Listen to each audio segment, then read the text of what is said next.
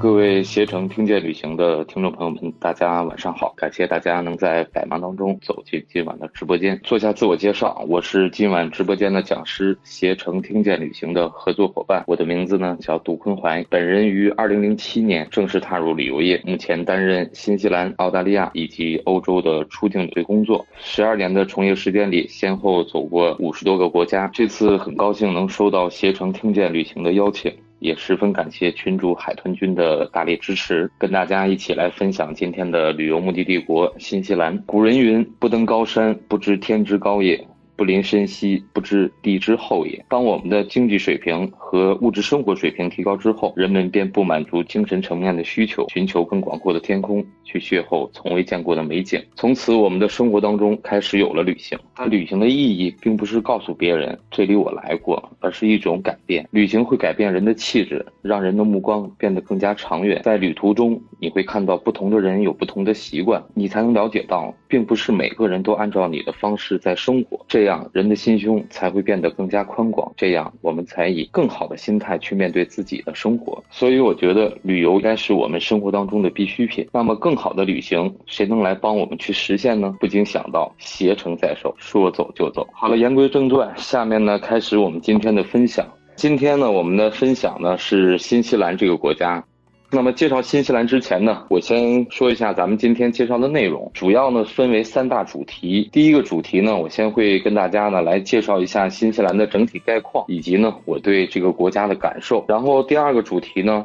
我会给大家介绍几个咱们携程呢近期推出的一些精美的旅游产品。第三个主题呢，会给大家呢留一些时间，然后呢，大家感兴趣的问题呢，也可以来问问我。好，接下来呢，我们就开始今天正式的分享。首先呢，第一个主题呢，先跟大家呢来介绍一下新西兰的概况，以及呢我个人呢对新西兰的感受。呃，我会以这个照片的形式，会往咱们这个直播间里呢发一些照片，这样呢大家看到照片呢也更好的去了解。呃，新西兰。呢，是我个人认为啊，我去过这么多国家当中呢，最美丽、最富饶、最纯净的国家之一。但它被誉为呢，上帝留给人间的最后一块净土，同时呢，也被称为呢，绿色王国，还有鸟类王国。因为新西兰呢，整个这个国土呢，我们从卫星当中，从这个卫星地图当中往下看的话，整个国家呢是呈这种绿色的，所以我们称它为这个绿色王国。另外呢，新西兰这个国家呢，有许许多多的鸟类，所以我们又称它呢为鸟类王国。它其几乎啊拥有全世界任何一个国家所拥有的自然景观，没有人为的过度开发，几乎是纯天然、纯原生态的这种自然景观。它拥有其他大陆板块呢没有的这些野生动植物，还有呢丰富的海洋资源。它有南半球才能看到的自然奇观，而且这是去过任何一个国家之后呢，你都会觉得呀，新西兰呢是最干净的，新西兰的空气呢也是最清新的，因为这个国家呢它没有这个大型的工业制造。业化工工业也可以说呢，没有任何的这个工业污染，甚至全国呢你都找不到一个大烟囱。所以新西兰这个国家呢是非常非常干净的一个国家。那么我希望呢，今天通过我的分享，大家呢有机会呢走入新西兰之后呢，去感受这个国家。我相信大家到了那儿之后呢，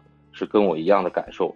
新西兰呢是最美丽、最富饶。最纯净的国家。刚刚呢，我在咱们直播间里发了两个新西兰的地图啊。那我们从这个地图上来看一下，新西兰这个国家呢，它主要呢分为两个大岛，上半部分呢为这个北岛，下半部分呢为南岛。说到这个新西兰的历史啊，最早呢可以追溯到十世纪啊，因为十世纪的这个时候呢，居住在波利尼西亚群岛的这个祖先啊，我们称它为叫毛利人。那么他们呢，通过这个划独木舟，最早呢来到这片土地。那么他们来到这之后呢，发现哎，这个地方啊，这个物产丰富，比自己的家乡呢还要好，所以他们呢决定留下来。那么一直到一六四二年，荷兰的航海家阿贝尔塔斯曼，那么在航海的时候呢，才发现了新西兰。那么这个塔斯曼船长呢，他当时呢并没有登陆，因为在在他试图想登陆的过程当中呢，岸上的毛利人呢也发现了船队，于是毛利人呢在这个岸上呢对他们这个船队呢进行攻击，所以呢这个塔斯曼船长呢放弃了登陆。那么他在返航。的途中呢，就把这个地方呢用自己的家乡啊西兰省来命名，前边呢又加了一个英文的 New，N E W，那么就变成了新西兰。那么直到一七六九年，又一位欧洲船长啊才正式的发现了新西兰。那么这个人呢，就是英国的海军舰长，也是著名的航海家詹姆斯库克。那么詹姆斯库克呢，当年呢是先发现的新西兰，后发现的澳大利亚。他发现这个新西兰之后呢，回去向这个英女王汇报。那么新西兰呢，开始呢就有大量的英国人来占领土地。占领土地的过程当中呢，与当地的这个原住民毛利人发生了多次的战争。直到一八四零年，英国人呢迫使毛利酋长签署了《怀唐伊条约》。这个条约呢，使新西兰呢正式成为了英国的殖民地。但是呢，英国人承认这片土地呢是属于毛利人所有的，像森林啊、渔业呀，包括土地啊，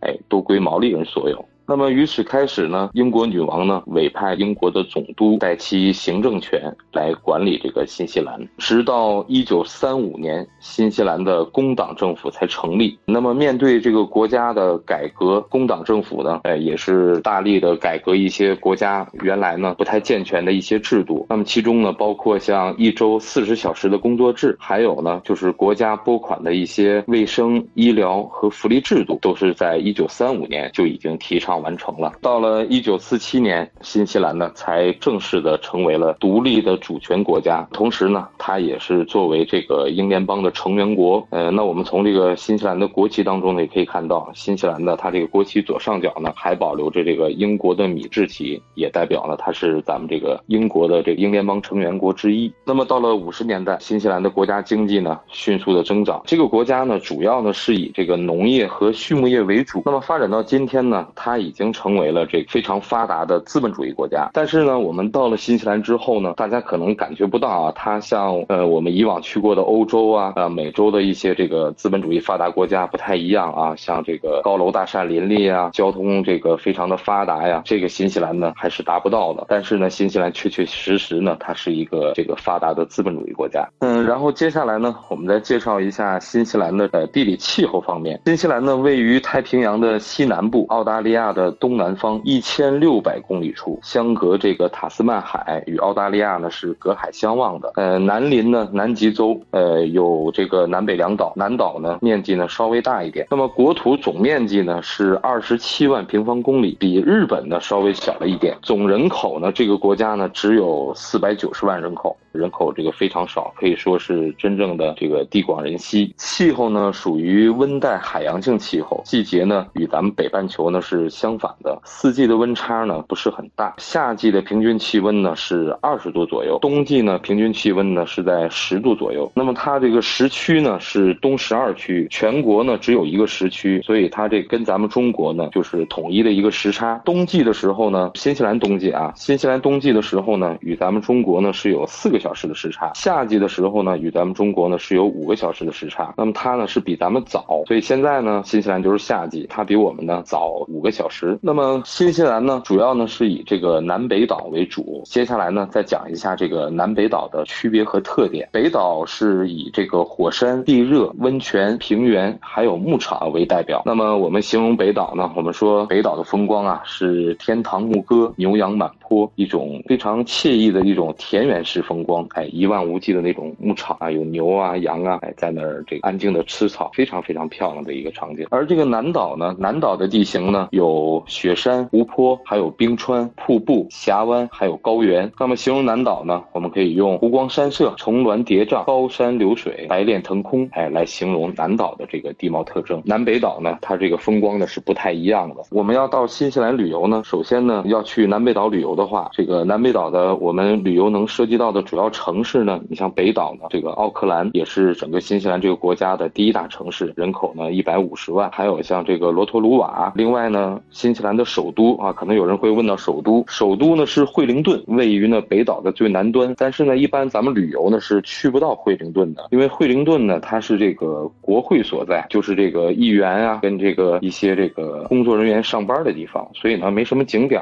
所以咱们这个中国的旅游团呢，一般呢涉及不到惠灵顿。那么南岛呢，咱们去旅游的话，主要能去到的城市呢，你像基督城，哎，是这个新西兰的第三大城市。还有呢，像这个格雷茅斯啊，也是南岛非常漂亮的一个小镇。还有呢，就是非常著名的冰川小镇福克斯冰河地区。还有呢，就是非常非常漂亮的皇后镇。呃，皇后镇呢，可以说呢是整个新西兰最漂亮的一个小镇。到了那儿之后呢，你会发现湖泊呀、啊雪山啊，都贯穿在这个整个城市当中，哎，非常非常的美。我刚刚呢发到直播间里的这几张照片呢，就是新西兰的第一大城市奥克兰的一些风光图片。奥克兰呢又被称为呢叫千帆之都，这个城市呢拥有许许多多的帆船，这个国家的国民呢也非常的喜欢呢这个帆船的运动。你像这个历届的奥运会上啊，新西兰呢基本上呢可以得呃保守来讲基本上可以夺两块金牌，一块呢就是这个帆船，另外一块呢就是这个橄榄球啊。新西兰这两个体育项目呢是非常非常厉害的。我刚刚又发的这几张照片呢，是新西兰北岛啊，大家基本上呢出了城市之后，您能看到的最多的这么一个景观，就是这种北岛的这种田园风光牧场，可以看见这个牛啊、羊啊在那悠闲的吃着牧草。很多人呢都会问我说，哎，这个新西兰的这个牛多啊，羊也多，那么新西兰这个牛奶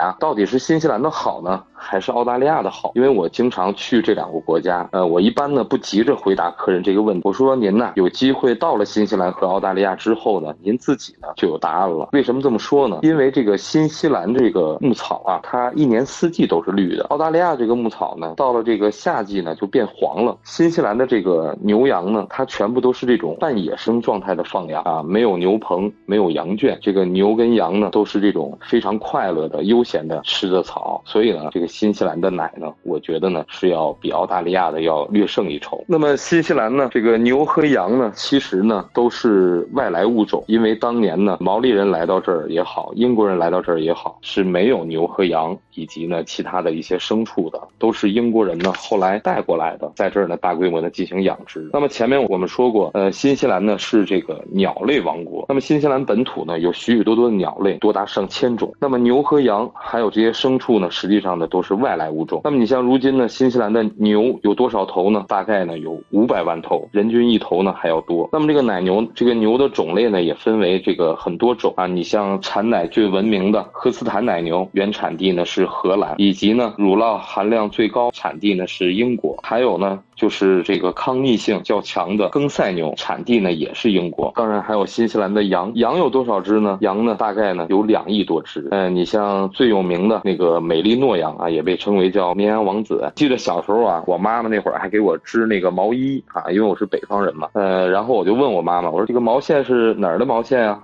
我妈就告诉我是澳毛，我就以为是澳大利亚的羊毛。那么到了新西兰之后呢，我才知道，实际上呢，澳毛呢，它不仅仅只是澳大利亚原产地的羊毛，因为当年呢，新西兰呢也是这个羊毛呢主要的生产地。但是新西兰这个羊毛呢，没有澳大利亚的羊毛呢那么出名，所以新西兰羊毛呢就源源不断的运往澳大利亚，那么统称为呢就叫澳毛。实际上澳毛呢也包括新西兰的羊毛。除了最多的牛和羊，新西兰呢还有非常非常可爱的驼羊，也叫它羊。驼，呃，很多人呢不知道这个驼羊呢到底是羊生的还是骆驼生的，还是羊与骆驼杂交生的？我不知道大家是怎么想的啊。实际上呢，这个驼羊呢，它跟羊啊一毛钱关系都没有。驼羊呢，它属于骆驼科，原产地呢不是新西兰，哎，是在南美洲的秘鲁。呃，因为这个新西兰的地形呢以及纬度呢跟这个南美洲呢非常的接近，所以呢这个驼羊呢当年从这个南美洲引进到了新西兰啊。那么在新西兰呢有这么一个更好的环境。生生长，所以新西兰这个驼羊呢，也是新西兰所有动物当中的一大亮点、一大特色。因为这个驼羊的毛呢，非常非常的好。另外呢，还有你像这个鹿啊、马呀等等等等这些圈养的动物。那么到了新西兰呢，我们看到这些动物呢，会有几个这个非常有意思的呃奇观啊，可以叫奇观。什么奇观呢？我们叫牛排队、马穿衣、羊无尾、驼无峰。马穿衣呢，是指啊，这个新西兰呢养了很多那种赛马，因为这个英国人呢，他们喜欢这个赛马，那边的紫外线呢非常的强，所以呢，给这个马呢穿上衣服呢，就是怕把。这个马的皮肤呢给它晒伤了。呃，然后牛排队呢，实际上呢就是每天早上或者傍晚的时候啊，这些农场主呢会给这个奶牛啊进行挤奶的这么一个工作。呃，奶牛呢觉得自己的奶水啊非常胀痛，它就会自己非常有顺序的排着队，然后往这个挤奶房走，就形成了一个奇观，就叫牛排队。还有呢，羊无尾。实际上呢，新西兰所有的羊呢都是没有尾巴的。那为什么新西兰的羊没有尾巴？是它生下来就没有尾巴呢？实际上不是啊，是在它一小的时候呢，农场主呢就把它给结扎掉了。主要呢是怕这个羊的尾巴呢对这个羊毛啊有这个污染。还说到了驼乌蜂，驼乌蜂呢实际上呢就是刚才我说的这个驼羊啊，因为呢它是属于这种无蜂驼，所以它没有这个驼峰啊。你像世界上的骆驼呢有三种，有双峰驼、单峰驼，还有就是无峰驼，指的就是驼羊。那么刚刚呢跟大家呢分享的是新西兰这个国家的一些这个基本的一个概况。接下来呢咱们再聊一聊我第一次去新西兰的感受。我还记得当年呢是一二年啊，一二年呢我是第一次呢去往这个新西兰，当时呢也是这个旅游领队的工作。我记得下了飞机啊，出了海关，给我印象最深的呢就是新西兰这个海关呢非常非常的严格，可以说是世界上最严格的海关了啊。当时呢什么肉蛋奶啊，哎这些东西呢一律都不允许带。我也是这个反复的跟客人强调，所以大家今后呢如果有机会去到新西兰的话呢，哎一定要呃遵守这个海关的规定。那么出了海关之后啊，我第一感受呢就是这个国家呢一出机场一出那个门啊，我就感受到这个国家呢这个空气呢是非常非常清新的，然后那个天呢是那种湛蓝湛蓝色的，天上的云朵呢是那种非常非常的洁白。呃，所以新西兰呢，另外呢它还有一个称呼。叫长白云的故乡，这是毛利人当年给他起的。因为毛利人来到这片土地上，发现呢，新西兰的云呢非常非常的多，非常非常的密，所以他们就误认为天空上世界上所有的这个云呢都产自于新西兰，所以就给它取名为叫长白云的故乡。我在新西兰呢游玩的这些天当中呢，我发现呢，哎，这个新西兰啊。是我去过以往国家当中呢，基本上能看到的这些自然风光呢，在这个国家呢，真的是一览无余。呃，无论是高山呐、湖泊呀、草原呐、平原呐、瀑布啊、峡湾呐，应有尽有，非常非常的美。在那里呢，你随便，哪怕是在这个路边或者是酒店的边上啊，什么这个生活区啊等等，随便拿起手机相机对着天空拍一张这个照片，都是非常非常美的。所以从那时候起呢，我就喜欢上这个国家了。之前。呢也是今天飞泰国，明天飞日本，